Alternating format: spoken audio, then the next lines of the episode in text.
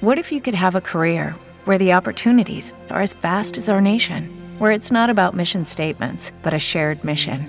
At U.S. Customs and Border Protection, we go beyond to protect more than borders from ship to shore, air to ground, cities to local communities. CBP agents and officers are keeping people safe. Join U.S. Customs and Border Protection and go beyond for something far greater than yourself. Learn more at cbp.gov/careers. This is KOA Q&A, and I am Ed Green, and this segment brought to you by Plante Moran. And with us this morning is R.J. MacArthur from Plante Moran. Thanks very much for being with us. Thanks, Ed. I appreciate it. Well, first of all, let's talk a little bit about you. Um, you were with EKS&H for over 25 years, and as you may know, on October of this year, EKS&H combined with Plante Moran. RJ is the leader of Plante Moran's real estate and construction practice, and he works with clients ranging from private, closely held developers and operators to publicly traded rights or real estate investment trusts. See how right. I knew that? now, with this uh, very deep experience in tax, tell us a little bit about why you got got into this and why this fascinates you? Well, on, on the tax side, I mean, when you came out of college and you went into public accounting, you really had two paths, which was the audit path and the tax path. And, right. you know, starting out the firms I did, uh, the tax allowed me to work with more clients and have a larger financial impact. And that's really what I enjoyed. So I kept, kept going down that path for the last 30 plus years. Wow. And seen a lot of change, and we've seen a lot of change in the last 12 months. Oh, yeah, we sure have. Uh, so, you know from whence you speak, is what we're saying. This is kind of a lifelong thing for you 30 years experience. That's terrific. Yeah, a little north of 30 years. I, it's dating me a little bit, but yes. That's... you and me both, RJ. that's right. All right. With the experience in tax, um, Let's talk about a topic that's on the minds of really a number of business people as we near the end of the year, and that's, of course, business taxes. Mm-hmm. So, how important is that as they look ahead to those business taxes and getting them done? Well, you know, it's probably the number one question that we're getting from our clients because, sure. as you know, we've had major tax reform in the last 12 months with the 2018 Tax Act. You know, we haven't had that kind of reform in over three decades. Fortunately or unfortunately, I actually lived through the, the 86 Act and saw those changes. Well, I will tell you the 2018 Act had probably more impact to this. And our clients have that on their minds, all the business owners, uh, what the impact to them is globally speaking, we're looking at an act that they predict will bring $1.5 trillion in tax savings over the next 10 years. And business owners are wondering how do they get their part of that and making sure that they're structured in order to take advantage of that. And this is something, certainly, the business owners, it's on their mind now, especially, mm-hmm. and with all the changes on their mind even more. Some of them don't know where to go. That's where you guys come in. Right. Okay, yep. so with the business owners that are undoubtedly listening out there, they probably set up an after uh, uh, sitting up at attention, knowing that we have this tax expert RJ uh, going to be interviewed here, and you're a frequent speaker on real estate related topics. So tell me the kind of questions that you get most asked frequently. Of course, you just told me the, the number one one is, "Hey, what about the new tax laws?" But what do people want to know other than that? Well, it, it's really how do I structure myself and how do I make sure I'm in a position to take advantage of all of this 1.5 trillion dollars of tax cuts we're going to wow. get. Um, so our our time has been spent with them, looking at entity structures, looking at you know globally maybe it's a, a better way to step back and kind of do a high level overview of of the global impacts in that, and then we can kind of drill down to what would be important to your listeners here. Uh, I think at a global level, we're looking at tax rates have been decreased. Uh, Congress has provided a lot of incentives for businesses to invest in capital improvements and equipment. Uh, there's a complete rewrite of our international tax reform, which has done a couple things: has brought uh, income from offshore that has been offshore for years right. and has brought that back into the U.S. tax regime, and it's also providing incentives for companies to locate in the United States and export goods and services outside of that. One of the things that probably a huge impact that we're seeing implemented now is the opportunity zones that were created. Each state has gone out and looked at lower economic areas that they want to incentivize growth in. Right. And Congress has provided a, a ton of opportunity to stimulate growth in those areas.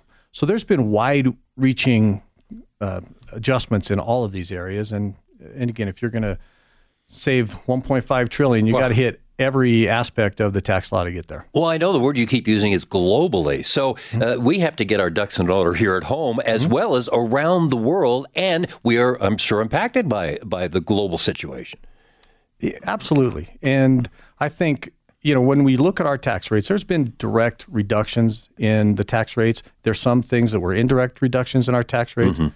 There's been a lot of talk about corporate tax rates and how we are competitive or how can we be more competitive globally. Right. Uh, the top corporate tax rate in the old law was 35%. The new tax law has brought, in, uh, brought the top corporate tax rate, it's just a flat 21%. Wow. Uh, when you looked at the old rate, when you looked at just industrialized company, uh, companies around the world with, you know, established economies, we were at the very top. We're always in the top three of the tax rates. Right. The 21% has really brought us into a more competitive arena for that. So uh, we're seeing that rate and a global expansion uh, bring a lot of companies not only back into the United States, but incentivize companies to headquarter here and export their products. A lot going on, and we got to get this with this right. Mm-hmm. Um, now, without using any names, because I know you can't talk about clients' name per se, but can you give us uh, some of the clients that you've worked with, a given client on maybe two or three of these issues, and how that's all panned out? Sure. Um, again, a lot of this is depending on the structure that we have in there, and so we're looking at clients uh, on our pass-through entities. There's uh, what we call a qualified business income deduction which when we talk about indirect tax reductions, it really is moving an effective tax rate to a small business owner that pays tax individually on the business income. Mm-hmm. That top tax rate is 37%. The qualified business income deduction will leverage that down to a 29.6% rate. So that's all contingent on how that entity structured to make sure that they have the right payroll in place, the right wow. property in place. So making sure that we have our company structured to leverage down that tax rate from 37 to the 29.6. And a lot of the planning has been around just capital improvements and expansion, buying equipment, when to implement it, how the bonus depreciation rules are working. So the tax laws provide us the ability to go out and buy equipment and in a lot of cases just expense that immediately. And so how you work the timing with that with your tax rates and your income becomes important. So I imagine you have to get this all right, or a lot of dominoes can fall here and not in the right direction. that is, that's where the planning comes into place.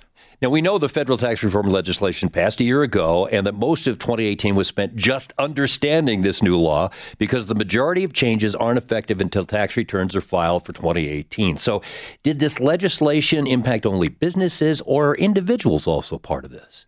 Individuals are, are definitely part of it. I, I think the biggest impact happened to the business side, but we also saw the rates drop individually. Uh, we went from a top 39.6 to a right. top 37% rate. But on the itemized deduction side, there were a lot of deductions that were eliminated in the process.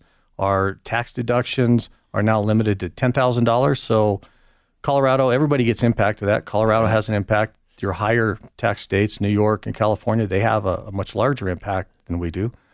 Uh, there's been some limitations on interest expenses, uh, miscellaneous itemized, itemized deductions, your investment expenses have been eliminated. So there are plenty of things that came out both on the individual side that uh, will counter some of the increases, the tax savings that we're seeing. There are some things that come through there and and create some increases too. Well, certainly good for them to know. Uh, RJ, we've got about a minute and a half left here. I just want to ask you first, though. I know businesses and individuals can just feel overwhelmed with these sweeping new changes. Can you kind of help us break it down? Perhaps you can give us some generalities or highlight some recent themes related to the new law? Sure. Uh, in a minute and a half, it'll be. Well, why don't we pull out a couple components of what really the businesses sure. are going to focus on? And I think big impact with the bonus depreciation businesses are now able to go through and, and buy equipment and expense all that in your the his, the old law usually let us do that to a certain level and it's been around since 2001 but prior to this we could expense new purchases up to 50% the new law lets you expand and buy equipment and expense all of that in one year. So most of our business that are looking at expansions they're really taking advantage of that right now. So there's a there's a lot going on there and incentives become part of this too don't they Oh, absolutely. There's a lot of tax credits. Uh, research tax credit is out there, and and any type of manufacturing company or companies that are trying to improve their product, make it bigger, stronger, faster, and using some kind of an engineering or science based approach, there's a tax credit that they can apply for and the government will subsidize part of that. And that is something that they'll look forward to and try and take advantage of, I would imagine. Absolutely. And good for their company and uh, depreciation and all of those things work into all this, don't they? Absolutely. It all ties together. All right. We're talking with R.J. MacArthur with Plante Moran, all about the new tax law and so much more going on. We're going to talk about the marketplace and the economic activity as a result of this capital investment tax incentives. That's all coming up on KOA Q&A. I'm Ed Green, and we'll be right back. This is KOA Q&A, and I am Ed Green, and this segment is brought to you by Plante Moran. And with us is R.J. MacArthur with Plante Moran. R.J., again, thanks for being with us this morning. Thank you. Boy, we have talked a lot uh, here. What are you seeing in the marketplace in regards to economic activity as a result of the capital investment tax incentives? Well, we are really seeing uh, businesses push towards the capital improvement, really? upgrade, whether it's just equipment in the warehouses or the manufacturing companies, it's office equipment, it's computer equipment. One of the things that we are struggling with in Colorado and certain areas around the country is just the labor force. Yeah, sure. It, it is an incredibly tight labor force, and a lot of companies are trying to invest more heavily in technology to reduce the burden of not having some of the labor force accessible to them. So that investment is stimulating a lot of spending in this economy right now. Right. And, and, as you mentioned that, what about acceleration of asset purchases for immediate tax benefits as a means to help fund automation to address that limited talent pool? And that's what we're seeing. We're seeing, at least in the manufacturing side, you know, the automation of not, not to eliminate jobs, it's just almost as a survival mode of a reaction to we can't get the, the labor pool that we need to do that. So companies are just doing it as almost a survival mode. Well, it, yeah, it's a tough go. Hey, has businesses, do you find they're paying cash more or financing their their uh, acquisitions? Well, it's really a combination of both. And it's actually a really good point that you bring up there because the tax law has come out with some limitations on interest right. expense. From a business perspective, we always try to match long term assets and long term financing. You, you don't really want to finance long term assets with short term assets, short term financing. But the new tax law has limited the interest deduction for many businesses to 30% of their adjusted, what they call their adjusted taxable income, right. which is effectively your taxable income before interest, depreciation, amortization.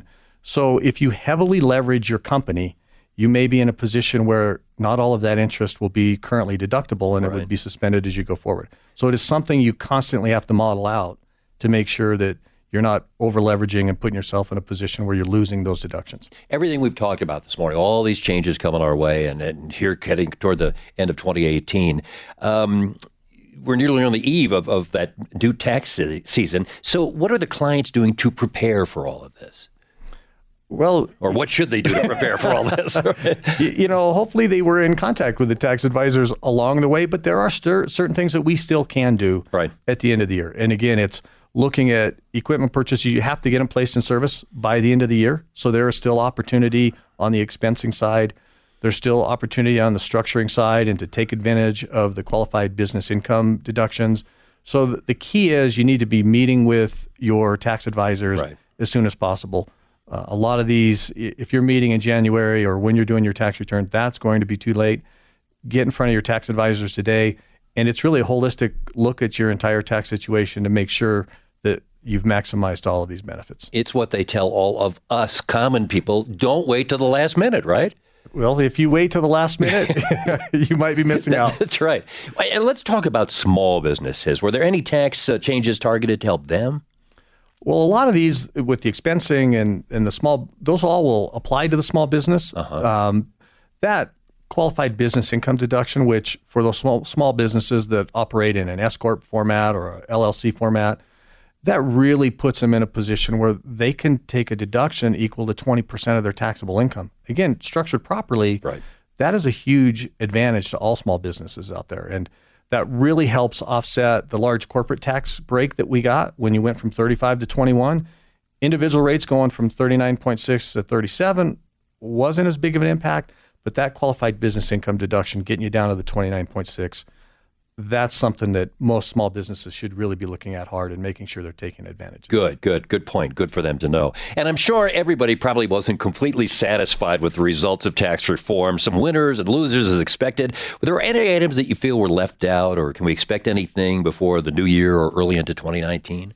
Well, there are a couple things that uh, I think hopefully we can expect. Obviously, we had some changes in November, and so tax reform is going to require cooperation of the Senate and uh, you know Congress is going to have to comply with some of that. So right.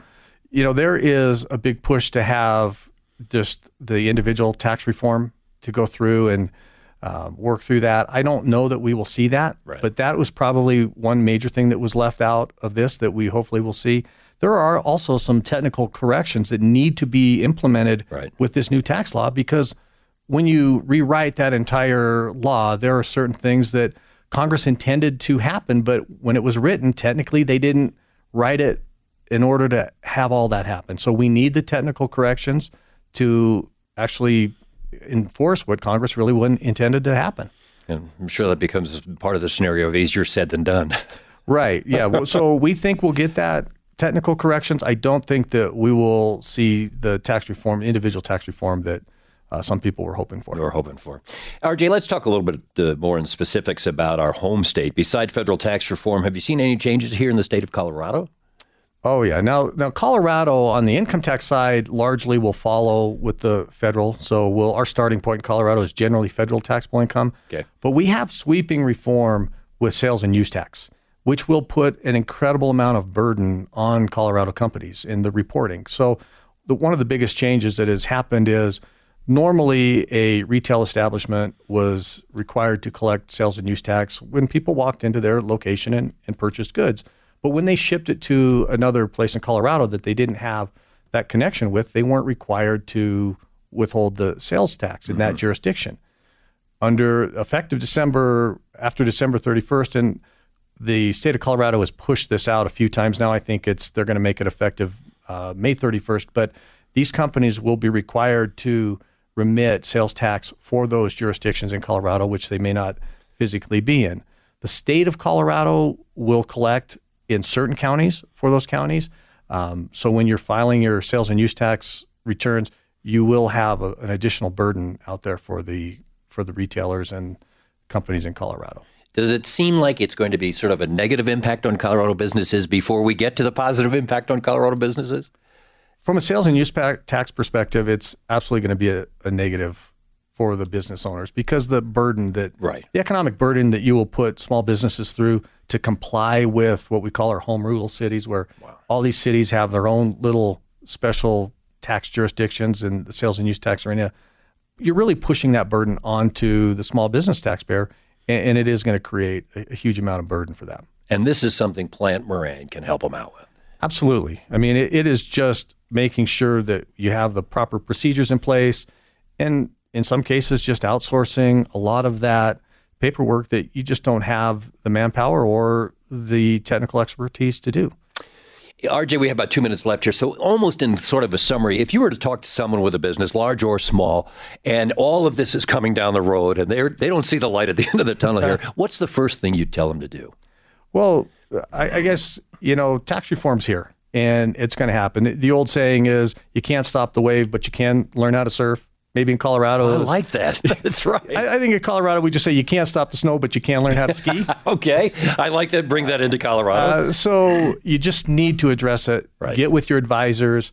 And, for example, our company Plante Moran, there is a portion of our website. If you go plantemoran.com slash uh, subscribe, there's a lot of thought leadership that's being pushed out on all of these topics.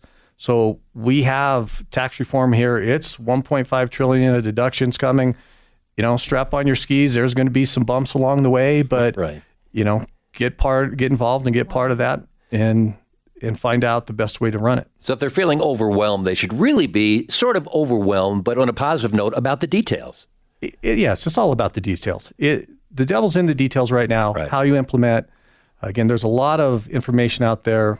Uh, our our website will push out specifics, whether it's just on tax reform, whether it's specific industries retail, manufacturing, hospitality, things that really will hit your specific industry. that's where you want to focus and, and find those details. RJ, this has been so insightful because there is impact, there's changes coming down the road, but you've kind of helped us through this and show us how we can do that. How can Plante Moran help? You have a website, don't you, so people can go on and get more yep. information? Yep. Go on to plantemoran.com slash subscribe, and you can just look at all of the thought leadership that's out there, subscribe to those specific areas, and that will be pushed out to you as – reform and other areas come up, we will make sure that that gets delivered to you. And you can always call us uh, anytime, pick up the phone, and we'd be happy to talk to you and help you through any of the questions that you have. Plante Moran is who you want to call. RJ MacArthur with Plante Moran, thanks so much for being with us. And really, you know, it's something everybody has to navigate, but I think you've really helped us a great deal this morning. Thanks, Ed. I appreciate the opportunity. All right. This is KOA Q&A. I'm Ed Green.